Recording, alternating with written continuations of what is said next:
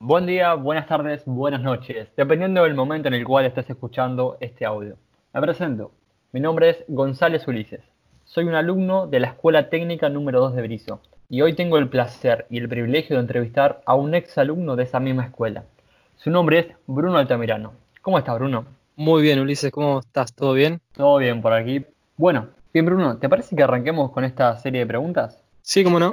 Nos preguntamos, eh, la gente y yo especialmente, ¿quién es en sí Bruno Altamirano? Soy un ex alumno de la Escuela Industrial, vivo actualmente en Birizo y me dedico en mis ratos libres cuando puedo, después del laburo, eh, a tocar la música. A tocar música, perdón. Eh, toco la guitarra, toco el piano también, un poquito igual estoy aprendiendo. Entre otros instrumentos que no los tengo muy, muy incorporados todavía, pero me dedico especialmente a la guitarra y al canto. Ah, buenísimo. ¿Y cómo llevas todo ese tema con el tema de ahora, mundialmente? De la cuarentena. Claro. Y, está, y está complicado para todos. Por más que a mí yo sinceramente estoy bien, por suerte y gracias a Dios, y mi familia también, eh, intentamos, intentamos siempre cuidarnos y eso más que nada porque yo tengo que trabajar. Así que bueno, son las medidas que tengo que tomar son bastante extremas y siempre con conciencia y con cuidado. Pero la verdad que bien y, y soy consciente de que es una situación bastante complicada porque la gente la está pasando mal, Argentina la está pasando mal y eso a mí personalmente me duele mucho. Vos fuiste alumno de la escuela, ¿te acordás tu tiempo ahí? Sí, me acuerdo, me acuerdo de muchas cosas, me acuerdo, porque la mayoría son recuerdos buenos. Eh, son, es una escuela en la cual me dio muchas oportunidades, como a todos los alumnos. Siempre le dan el, el apoyo y, y, la libertad para que se puedan expresar y aprender de la mejor manera, sin, sin intentar de, de, de fanfarronear, las medias postas. Es una muy buena escuela y, y todos los recuerdos que tengo son son súper buenos. Por ejemplo, el de La Varieté, que fue una de las primeras veces que pude tocar, cantar en frente de personas, que no sean eh, mi vieja, mi viejo, los perros, los gatos, ¿entendés? Eh, fue un momento y una situación en la cual la escuela me dio esas puertas para que puedo, yo pueda empezar a, hacer mi carrera como músico. Concuerdo perfectamente. ¿Te acordás más o menos de la Varieté? Sí, sí, es el espacio que la escuela siempre le da a los alumnos para que interactúen entre ellos y bueno, sean un poco más sociables en ese sentido. Sí, es buenísimo. La varieté es una de las mejores cosas que tiene la escuela. ¿Te acordás eh, de algún profesor, alguna anécdota o algo? Me acuerdo, sí, sí, sí, obvio. Si, si querés que te cuente, yo te cuento las veces que tuve que ensayar. Viste que en las recreaciones, me acuerdo que yo llevaba la guitarra y nos juntábamos ahí con mis amigos y empezábamos a cantar como logos así. También me acuerdo de los eventos, de los eventos de, creo que eran de programación, computación, eso no recuerdo bien, pero me acuerdo que hacían así como ensayos, armando robotitos y esas cosas, y ensayos así en el suelo con, con robotitos que se, se más o menos así. Es lo más o menos que te puedo contar ahora, que me acuerdo. No, sí, está bien. Me contaron también que en algunas ocasiones, en horas libres, cuando yo todos habían terminado, eh, puede que le metías un poco, un poco al ajedrez. Sí, sí, ¿te acordás? Bueno, estábamos justo vos y yo en, en, esa clase, que era el profesor de, de, física, un capo. Encima tocaba la guitarra, me acuerdo de ese profesor, era muy, muy bueno. Tocaba, pero impresionantemente la guitarra acústica. Un día la llevó, la llevó y yo fascinado, no lo podía creer que había una funda con una guitarra acústica. Y yo dije, profe, puedo ver la, la, guitarra y el chabón recopado abrió y era una acústica impecable. No, no, yo creo que la escuela fue una de las oportunidades y una de las, de las instituciones más claves que me hizo hacer el clic en la cabeza en donde yo dije, la música, la música tiene que ser por ahí. Sí, sí. sí, me acuerdo, me acuerdo. Me acuerdo que era un profesor muy, muy copado y bueno. ¿Vos te acordás de alguna anécdota copada? De que, porque estábamos juntos. ¿Podés contar alguna? Eh, en realidad yo soy el entrevistador, pero no tengo problema. Eh, sí, me acuerdo cuando estábamos yo y vos y teníamos un profesor, no sé si era el apellido o no, de última vez que lo cortamos, se llamaba Clauser. Era un profesor muy particular, ¿te acordás lo que hacía? Sí, pa, yo me acuerdo que su actitud era muy, muy firme. A mí me recopaba ese profesor como, como persona. Y a los que se hacían los vivos yo me acuerdo que se les redecía, era, era muy buen profesor. Porque siempre así, con, con con educación, nunca faltando respeto a nadie. Eso era lo que más lo destacaba Clauser. Era un profesor muy disciplinado, pero tenía una característica. Cuando alguien no prestaba atención, ¿te acordás cuál era su forma de llamarles la atención? ¿La digo yo o la digo vos? Decila, por favor. Tiraba el profesor cuando no le prestaban atención o le faltaban así medio como el respeto, le tiraba la tiza en el cuerpo, en la cabeza, donde se la diera.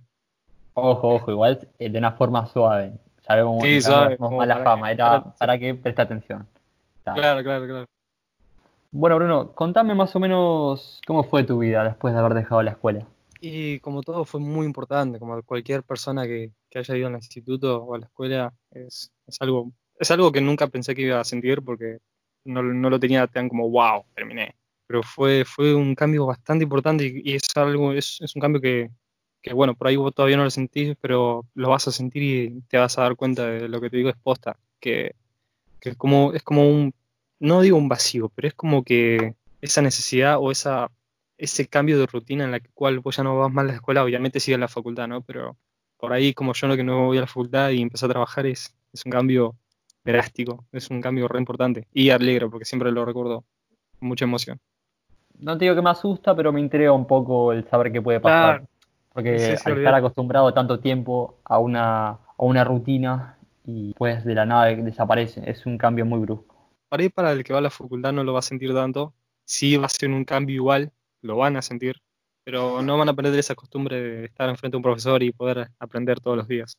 Bien, Bruno, ¿qué consejo te hubiese gustado recibir durante tu transcurso en el colegio?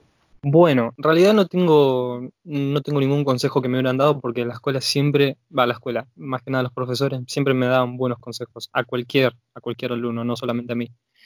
Eh, me acuerdo que siempre me decía que por más que a mí me costaba mucho eh, lo que sería estudiar o tener un motivo, porque es como que a la persona que por ahí no tiene motivo no sabe por qué estudiar y no lo hace. Entonces yo sé que, espero que sean pocos, pero yo sé que a algunas personas le va a pasar. Y el mejor consejo que me dieron es eso, de que por más que no tenga motivo, hay que hacerlo por el futuro, pero no por el futuro de- del mundo, el, el futuro de mi persona. Quiere decir, para explicarlo para que se entienda bien, tienes que estudiar para el Bruno del futuro, porque el Bruno del futuro por ahí ya entendió por qué quiere hacer o a qué, a qué se quiere dedicar. Entonces, cuando ese día llegue, en el cual vos tengas un motivo para salir adelante, entonces ahí te vas a agradecer y vas a mirar al pasado y vas a agradecer a ese profesor y a ese mismo chico, o sea, yo, que se puso las pilas por más que no sabía por qué hacerlo. Así que eso fue uno de los mejores consejos que me pudieron haber dado. Metiéndonos más al rubro de tu música, ¿vos te acordás por qué decidiste empezar a tocar la guitarra y dedicarte a esto?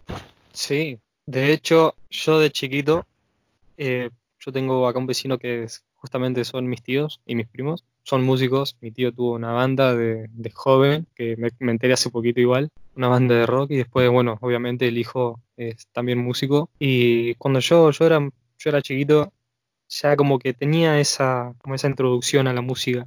Pasa que nunca le di pelota, sinceramente. Primera vez que, que tuve una guitarra o vi fue como que, wow, una guitarra. Y no dije más. Y es más, agarré y hice, y así, o sea, no, no, no le busqué ni sentido, ni propósito, ni nada. Fue como que una guitarra, ¿no? Pero después, más adelante, una gran inspiración fue ver a, a los artistas que, que escuchamos todos los días. Por ejemplo, Abel Pintos, Axel, fueron, eh, Gustavo Cerati, obviamente. Fueron, fueron artistas que me inspiraron mucho y me motivaron a, a introducirme a la música. Y después, más allá, a los, a los artistas, tuve muchos amigos que justo dio la casualidad que nos llevamos bien y justo eran músicos también. Uno guitarrista, el otro baterista, el otro bajista, uno pianista. Y así fue como que todo, todo tenía que, todo el entorno era, era hacia la música. Así que mis grandes inspiraciones fueron esos, los artistas y mis amigos. Buenísimo, y eso lo conseguiste en la escuela también. En la escuela, tenés razón, y en la escuela también, más que nada, pero igual la escuela fue como eh, un primer paso hacia, hacia, ¿cómo decirlo? Hacia exponerme como músico, a, a demostrar y a, ¿cómo decirlo? Y, sí, a demostrar todo lo que sé. Bruno, ¿tenés eh, pensado algún plan para el futuro? ¿O tenés proyectos en los cuales estás invirtiendo tiempo? Proyectos, sí, varios. Tengo, tengo varios proyectos. Uno especialmente, y esto es actual, esto es lo más reciente que vas a escuchar. Eh, de ser un solista. Más que nada manejarme en las plataformas de Instagram y YouTube, hacer covers. Y después algún día creo que me voy a animar a componer algo, que ya lo estuve haciendo, tengo varias melodías, varias bases, ¿no? Pero lo que más me cuesta son las letras. Tengo muchas cosas que decir y cuando me sale algo, sale algo improvisado, justo da la casualidad de que no estoy grabando y después me olvido todo lo que me sale. Así que tengo que aprender eso. Pero después proyectos tengo uno solo actualmente que es ser solista y compositor, compositor y cantautor. Me, me sirve que cuentes estas experiencias que has tenido a lo largo de tu vida y a la gente también, a los chicos más que nada, los que transcurren hoy en día en la escuela secundaria, que están pasando la mayoría por momentos similares y que de alguna forma se puedan apoyar en estas palabras tuyas y experiencias vividas. Excelente, Brooks. La verdad que tus palabras sirven como apoyo a esos chicos que todavía transcurren en el secundario y están pasando por situaciones similares. Bueno, las que todos vivimos. Así que eso sirve y contribuye a las causas de estos audios. Te agradezco mucho por tu tiempo, por haberte copado hacer esta entrevista y bueno, un abrazo y un fuerte saludo. Por favor, más que encantado de haber estado acá, gracias por invitarme. Creo que es la primera entrevista, por así decirlo, de, como músico que tengo y espero que no sea la última. Eh, quiero agradecerle a toda la gente que se dio la molestia y el tiempo para poder escucharnos y darle un pequeño consejo a todas las personas que nos estén escuchando. Eh, siempre hay que darlo todo, por más que no tengamos un camino, hay que darlo todo igual que tarde o temprano va a llegar ese motivo. Solamente hay que seguir para adelante. Muy básico, pero cuando les llegue ese momento lo van a poder entender. Muchas gracias Ulises por haberme invitado.